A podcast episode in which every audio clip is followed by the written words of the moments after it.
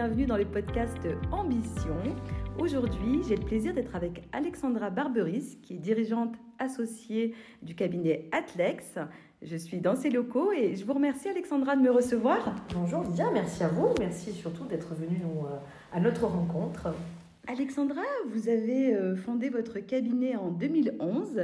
Euh, qu'est-ce qui vous a donné envie eh bien, de, voilà, de fonder votre cabinet, euh, d'entreprendre aussi, même si effectivement avocat c'est une activité libérale Alors c'est une activité libérale, mais comme tous les chefs d'entreprise de TPE, eh bien, on se retrouve à faire absolument tous les métiers du chef d'entreprise.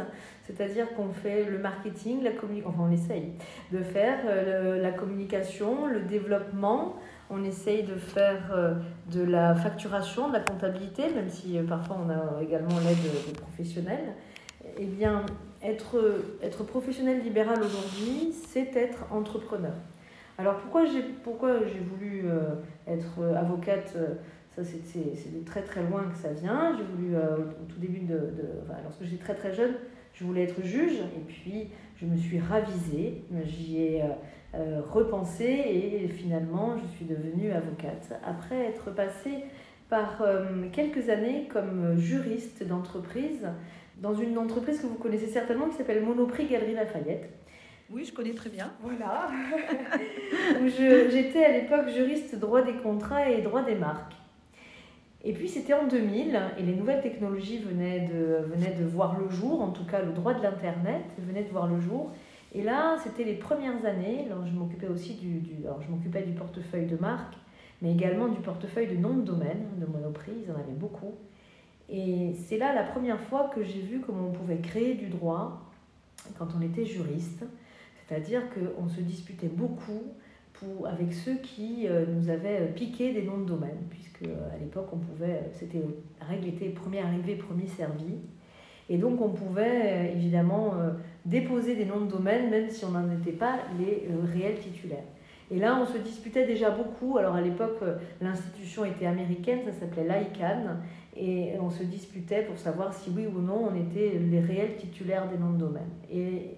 Les règles n'existaient pas. C'était les premières fois qu'on euh, qu'on avait des contentieux de cet ordre-là, et des contentieux devant une institution. Hein. donc ça ressemblera forcément à un jour euh, à des contentieux euh, CNIL, puisque ce sont des autorités administratives qui sont indépendantes, ce ne sont pas des, des, magistrats. Voilà, voilà, comment, voilà, comment ça voilà comment ça a commencé en fait. et puis je suis devenue avocate quelques années plus tard, en 2009. Et j'ai fondé Atlex en 2011 parce que je pense que euh, je ne pense pas euh, que j'ai été faite pour rester collaboratrice pendant très longtemps.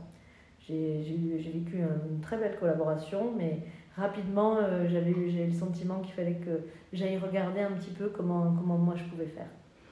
D'accord, alors justement, vous avez fondé votre cabinet et depuis quelques années, vous avez recruté des, des collaborateurs. Est-ce que vous pouvez nous partager votre vision et euh, comment vous faites pour embarquer voilà, votre équipe aujourd'hui, pour euh, bah, les maintenir motivés, pour les maintenir enthousiastes euh, à cette activité? Alors, ils sont motivés, je dirais, enfin, concernant l'activité en elle-même, ils, sont déjà très motivés. Parce que ce sont déjà, ils ont cette appétence pour les, pour les nouvelles technologies. Je pense pas, peut-être que je me trompe pas, mais je pense pas que ce soit très facile de donner le goût du droit euh, de l'informatique, parce que c'est un droit qui est très technique, et le droit du numérique, c'est un droit qui est très technique, et donc c'est difficile de donner le goût. Alors, euh, c'est pour ça qu'il faut avoir déjà, c'est pour ça que les recrutements sont difficiles parce que euh, nous sommes, j'ai affaire à une part assez congrue de, je dirais, des confrères qui sont déjà spécialisés en la matière, enfin en tout cas spécialisés, mais qui ont une appétence assez forte pour tout ce qui est nouvelles technologies. Et puis, euh, ce qui peut s'apprendre, en effet, c'est le droit de l'informatique. Ça, c'est pas un problème. Mais en, euh, revanche, comprendre comment fonctionnent les nouvelles technologies, que ce soit celles qui existent et celles qui sont en, en, essence là aujourd'hui, hein, qui sont en cours de création, comme les crypto-monnaies, comme les NFT, eh bien aujourd'hui, euh, il y, y, a de la nouveauté quasiment presque quotidienne, quoi, je dirais eh bien, il faut, euh, faut qu'ils aient ce goût-là. Et puis, une fois qu'ils l'ont, aujourd'hui, on a une équipe qui est assez solide, hein, qui est assez soudée.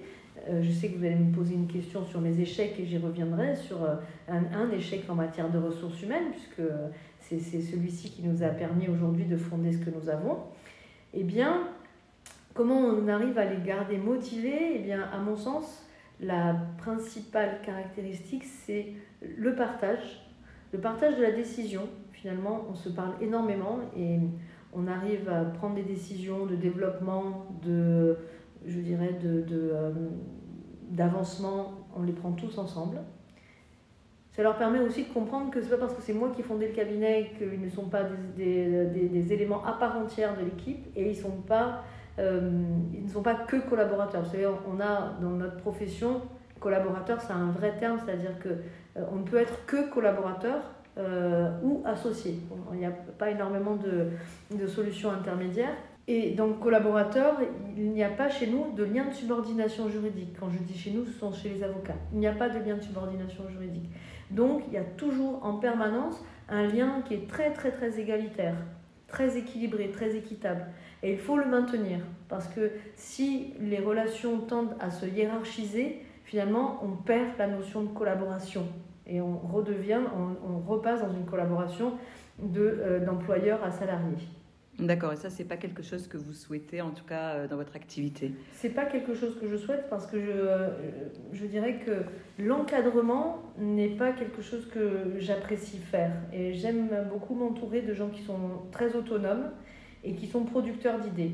Et j'ai le sentiment, pour beaucoup, que lorsqu'ils sont dans, les, dans, dans, le salariat, eh bien, euh, ça permet aux gens de rester dans une, dans une situation qui, qui, qui leur interdit d'être proactifs et qui, leur, qui, enfin, les convainc, peut-être à tort hein, du reste, hein, qu'ils ne vont pas changer de statut.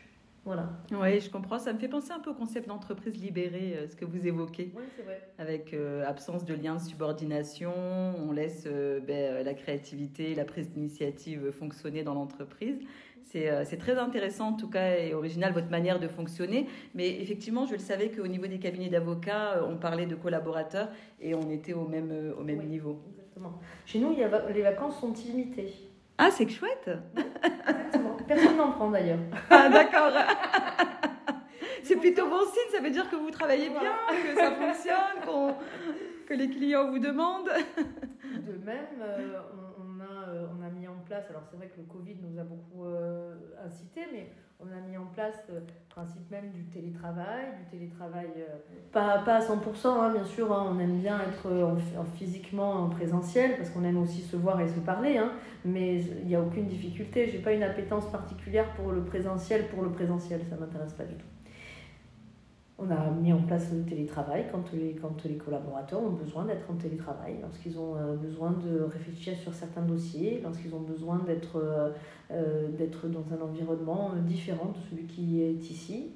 Et puis on a, a un collaborateur qui passe deux jours à Paris et donc il a besoin d'être deux jours à Paris. C'est important pour lui de de pas se limiter à être tout le temps ici au cabinet. Oui, je pense qu'effectivement, le, contexte sanitaire a fait euh, accélérer euh, déjà euh, la digitalisation des entreprises pour celles qui ne l'étaient pas, hein, puisqu'on était déjà dans cette tendance, mais ça s'est accéléré. et puis le deuxième point, effectivement, le télétravail. c'est quelque chose qui est de, de, plus en plus mis en place pour les entreprises et, et qui a parfois même donné des résultats qui étaient bah, de la productivité. donc vous, vous, vous, êtes, vous êtes plutôt favorable au télétravail en tout cas? Alors, euh, moi je pense que chez nous, ça nous a été euh, assez euh, productif, assez, c'était assez intéressant. c'était aussi en lien avec le fait qu'on a aujourd'hui une gestion quasiment zéro papier, puisque tout est... Nous, nos outils sont numériques quasiment dans leur totalité. Et donc, ça nous permet de, travailler à distance sans aucune difficulté. on travaille dans le train, on travaille à Paris, on travaille chez nous à la maison, on travaille euh, on peut travailler dans un coworking si on est en, rendez-vous à l'extérieur. On n'a pas de, on n'a pas d'impératif, on n'a pas besoin de sortir le dossier. Je me souviens lorsque j'étais collaboratrice, euh, jeune collaboratrice, donc c'était il y a très très très très longtemps. Vous êtes un peu dur avec vous-même. eh bien, il y avait, il y avait le, lundi matin, on sortait les dossiers. C'était une, c'était une activité à part entière, on, on listait les dossiers de la semaine et on les sortait physiquement, on allait les chercher. Je dirais, bon voilà, aujourd'hui on ouvre notre ordinateur et ça nous permet d'accéder à l'intégralité de nos dossiers. Et puis nos clients, ils sont très contents aussi parce qu'ils y retrouvent l'intégralité de leur... Euh, euh, des pièces qu'ils nous ont envoyées, bien sûr, et puis de toute la production qu'on a, eu, qu'on a fait pour eux. Et ils ont l'impression qu'on leur a offert de la valeur. C'est un petit peu ce qu'on disait tout à l'heure, c'est-à-dire cette valeur ajoutée. Euh, ils peuvent la voir, ils peuvent la toucher du doigt, et on ne cache rien finalement, finalement à, nos, euh, à nos clients. On est en toute transparence avec eux. D'accord, et ça me fait penser à, à une question euh, qui n'était pas forcément prévu, mais une entreprise qui, euh, qui ne va pas vers euh, la numérisation, vers la digitalisation, c'est problématique, risqué, ou voire c'est rédhibitoire selon vous? Sur le territoire en général, quel que soit l'écosystème? Quel que soit l'écosystème, oui. Non, je pense qu'aujourd'hui, il, y a encore, il y a encore des entreprises que je vais appeler traditionnelles euh, qui peuvent encore exister sans difficulté. En revanche, là où l'écueil est, rédhibitoire, c'est sur une partie de leur numérisation. C'est-à-dire que la transformation digitale, l'État en, euh, en, est un véritable prescripteur. Et aujourd'hui, on, évoquait tout à l'heure le, contrat EDI, et eh bien aujourd'hui, l'intégralité des flux de transmission de toutes les informations financières est une télétransmission tous les flux se font par l'intermédiaire d'Internet. Et puis demain, il y a ce qu'on appelle, euh, qui est déjà obligatoire pour beaucoup d'entreprises, la facture électronique. Donc, euh, à terme, il y aura énormément de documents produits par l'entreprise qui seront impérativement dématérialisés. Donc, quand on est obligé de produire ses factures, ses propres factures, et qu'on est obligé de vérifier les factures de ses prestataires partenaires de façon électronique, il est bien évident qu'il y a un champ énorme de documents qui ne seront plus produits en version papier. Et elles ne seront pas, euh, quand on dit facture électronique, on ne va pas les envoyer par mail, hein. on va les télécharger sur un portail et notre prestataire va les valider, prestataire, fournisseur, client en fonction, euh, va les valider et ensuite procédera au paiement. Vous voyez, c'est donc euh, aujourd'hui, euh, puis aujourd'hui tous les gros institutionnels sont, dématérialisés quasiment dans leur, dans, dans leur entièreté. C'est pas toujours du reste fait excessivement correctement. Hein.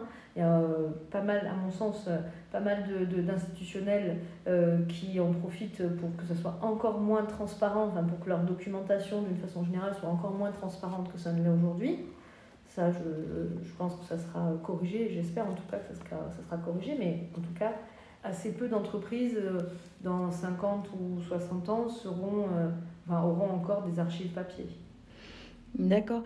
Par rapport à votre activité euh, d'avocate, qui est quand même une activité spécifique où la manière de communiquer et ce sur quoi vous communiquez, euh, vous devez être forcément vigilante. Comment vous, vous appréhendez les réseaux sociaux? Comment vous appréhendez euh, euh, les nouvelles manières de communiquer des entreprises, de, partager à la fois de l'information ou de faire la publicité de leur activité? Alors, pendant très très longtemps, nous, avions, nous étions excessivement restreints. C'est une profession qui est réglementée et c'est une profession qui est une profession civile. Et donc, la, difficulté que nous avions, c'est que nous n'avions pas le droit de faire de la publicité. En tout cas, les règles de publicité nous étaient très, très, très restreintes. Et on ne pouvait être, euh, notre publicité se, résumait à l'inscription au tableau de l'ordre et la plaque vissée sur, euh, au, pied de notre, au pied, de l'immeuble sur lequel on, on, avait le bureau. Voilà, c'était à peu près ça, on va dire. Bon. Aujourd'hui, euh, les, réglementations se sont euh, considérablement libéralisées et nous avons le droit d'avoir des sites internet, puisque bon nombre de mes confrères euh, et, nous-mêmes du reste avons un site internet.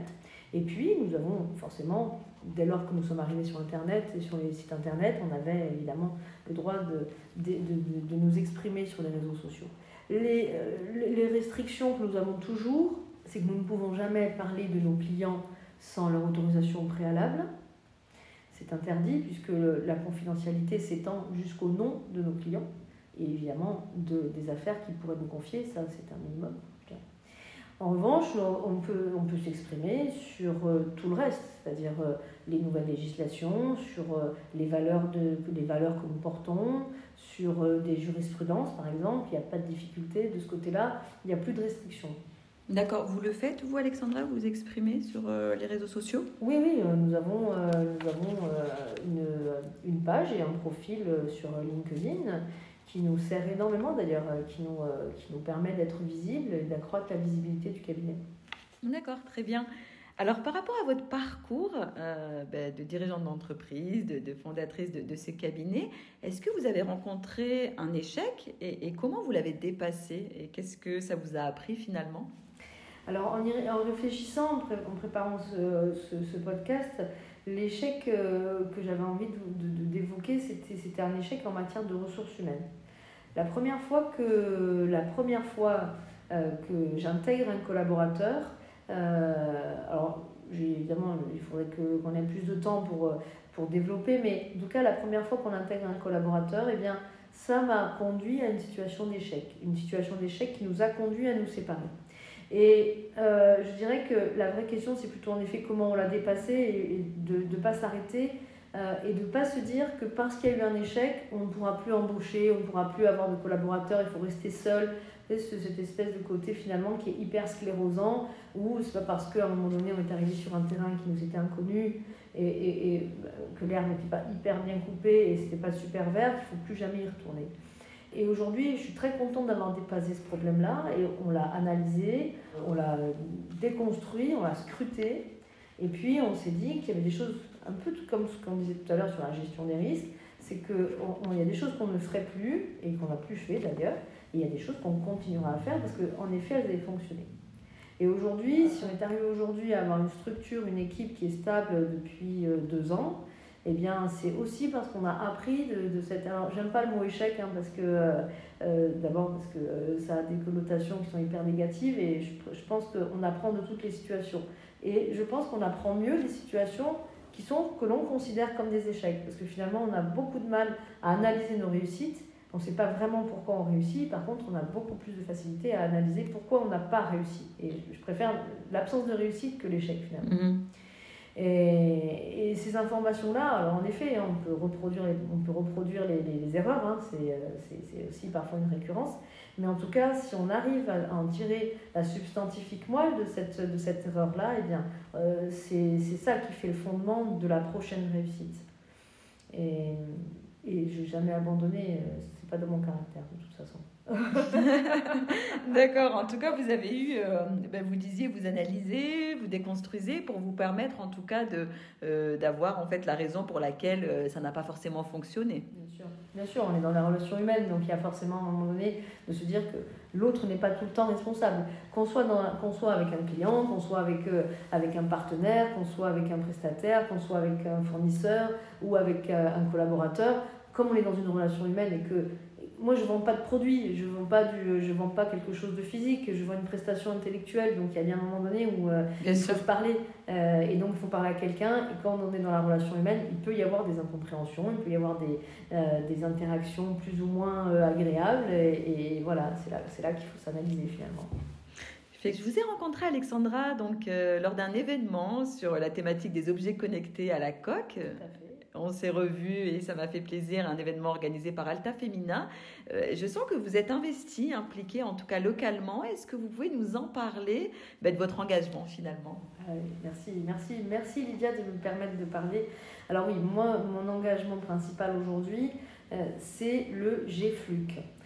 Le GFLUC, c'est le groupement des entreprises françaises qui luttent contre le cancer. C'est une, une association de lutte contre le cancer qui existe depuis 1964 à Marseille, qui a été créé par euh, euh, Alexandre Oliva, qui était un entrepreneur du territoire, qui avait été personnellement touché malheureusement par la perte d'un être cher, son frère, qui est décédé du cancer, et qui a eu une idée de génie à l'époque, qui a, qui a créé le franc de l'espoir. Et le franc de l'espoir, qu'est-ce que c'est? C'est les entreprises qui adhéraient au GFLUC abondaient au même niveau que l'ensemble de leurs salariés. Et donc chaque salarié donnait un franc par mois et l'entreprise, enfin, chaque salarié qui voulait donnait un franc par mois et l'entreprise abondait au même niveau. Elle doublait la mise en fait finalement.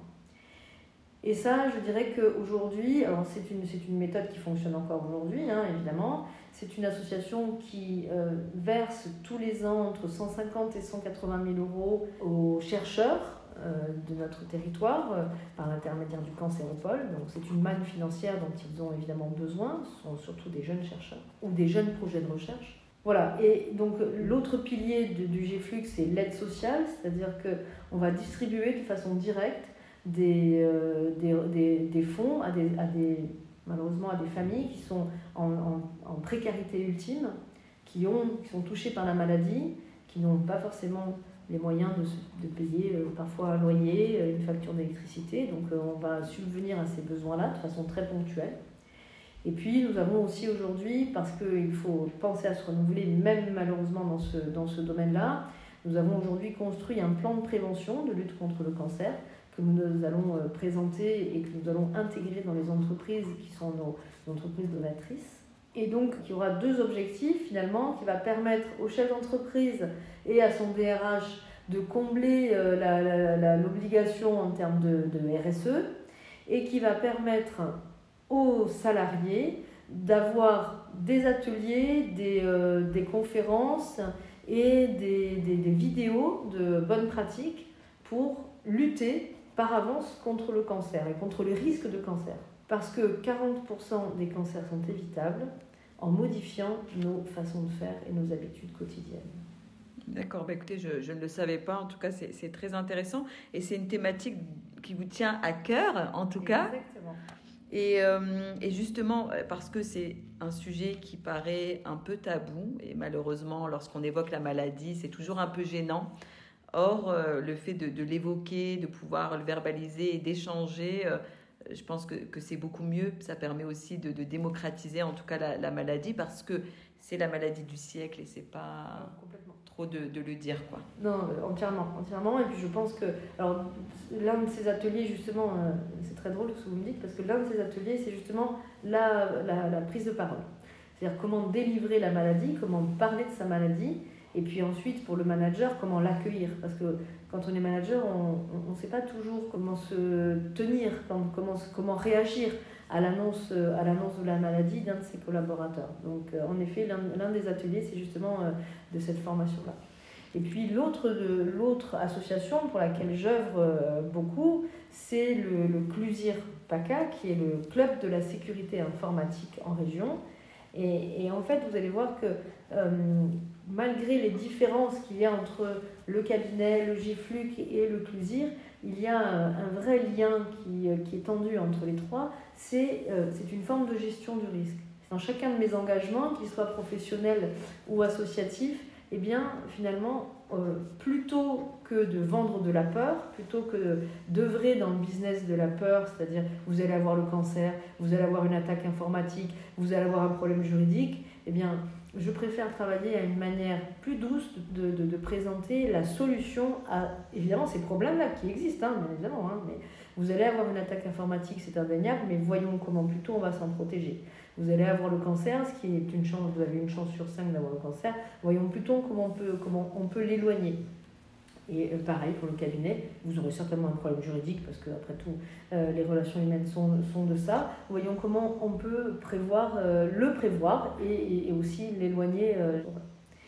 Et le Plusieurs PACA est aujourd'hui un, étendard parce que c'est une, c'est un, une gageure que de dire que les femmes sont assez peu présentes en matière de, de numérique, des nouvelles technologies et encore plus de la cybersécurité. Et le Plusieurs PACA aujourd'hui j'ai décidé de porter euh, ce que j'ai appelé, ce que nous avons appelé la feuille de route des femmes dans la cyber. Mhm. Et nous allons travailler toute cette année à faire la promotion des formations qui existent, euh, des postes qui peuvent euh, être pourvus, de, de, ce que financièrement cela peut rapporter, évidemment, hein, des salaires qui sont adossés. Et puis donc on va faire cette, je dirais, euh, cette promotion-là auprès des jeunes filles qui seront dans les collèges, dans les lycées, pour euh, justement qu'elles aient, l'idée de s'inscrire à la fac en, en informatique, qu'elles sachent qu'il qu existe des débouchés. Et puis, euh, même si elles ne sont plus déjà dans le système scolaire, eh bien, il y a des formations professionnelles. Dans le développement professionnel, il existe des formations qui sont des formations qualifiantes. Et donc, comment elles peuvent, ces femmes qui ont, qui ont envie de changer parfois de métier, comment elles peuvent se retrouver, eh bien, euh, soit dans le numérique, soit dans la transformation, euh, de la dématérialisation, la transformation digitale, et évidemment aussi dans la cybersécurité. Et pour ça, on est aidé par l'ANSI, on est aidé par la région, Et puis, je n'ai pas encore sollicité tout le monde, donc je ne vais pas euh, faire la liste de tous ceux à qui j'ai pensé, parce que ils vont se dire que je vais les appeler, donc euh, ils vont me dire non.